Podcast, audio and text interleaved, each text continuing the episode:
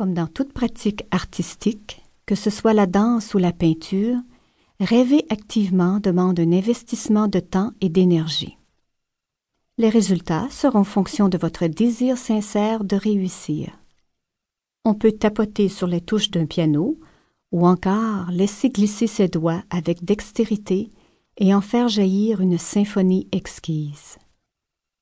On peut étendre de la peinture sur une toile ou bien y déposer des couleurs qui feront apparaître une œuvre admirable. On peut rêver et subir passivement les images au hasard des scénarios, ou choisir de s'envoler avec grâce dans le monde du rêve et y puiser les richesses en provenance d'une source illimitée. Chaque nuit, les rêves sont au rendez-vous.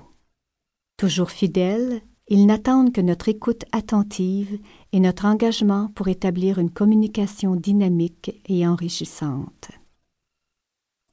À travers le temps, la réputation des rêves connaît des jours de gloire et des moments de grande obscurité. Selon les époques et les cultures, les songes sont plus ou moins bien perçus. Les premiers écrits sur les rêves datent d'environ 5000 ans avant Jésus-Christ. Des tables d'argile assyriennes et babyloniennes contiennent des données sur l'interprétation des rêves. Plus tard, les Védas, textes sacrés de l'Inde, mentionnent des descriptions de rêves. Par la suite, dans l'Antiquité, les rêves sont employés à obtenir des conseils et des guérisons.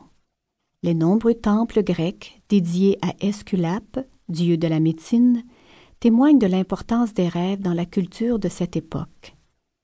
Les gens s'y rendent pour dormir dans le sanctuaire et obtenir par le rêve la guérison souhaitée. On accorde aussi aux rêves la valeur de prophétie et de prémonition. Les Égyptiens les associent au message des dieux et des esprits. Les Orientaux les relient directement à l'âme du rêveur. De nombreux dignitaires possèdent leur propre interprète. C'est un âge d'or pour le rêve. Plus tard, au Moyen Âge, l'Occident chrétien renie l'aspect spirituel des rêves. On les condamne, la plupart étant considérés comme l'œuvre du démon. C'est une période de grande noirceur.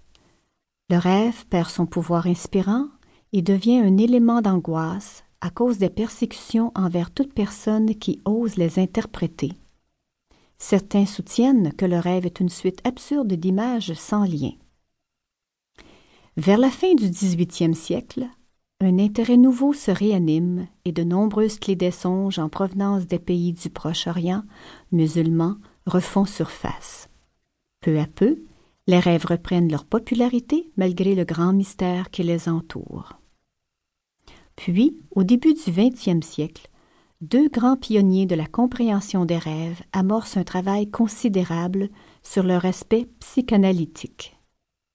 Le premier, Sigmund Freud, publie un traité qui révolutionne l'approche de l'activité onirique. Le rêve et son interprétation. Il qualifie le rêve de voie royale vers l'inconscient.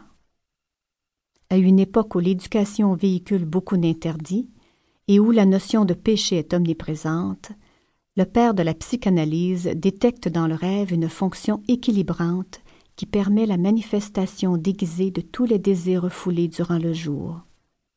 Ceci explique l'importance du symbolisme sexuel dans l'analyse freudienne.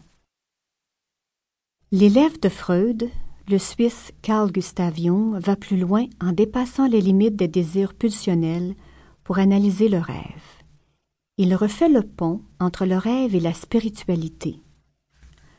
Le rôle de l'âme reprend sa place dans la manifestation du contenu onirique. Jung dévoile l'inconscient collectif, ce réservoir de l'expérience humaine accumulée depuis le début des temps. De cette notion découlent les archétypes qui sont des contenus à motifs universels. La compréhension des rêves s'élargit de plus en plus. À partir du rêve, Jung ouvre la porte de la connaissance de soi. Le rêve reprend sa place d'honneur. Plus près de nous, en 1953, deux savants américains, Nathaniel Kleitman et Eugène Asserinsky, apportent un éclairage nouveau sur la physiologie du rêve.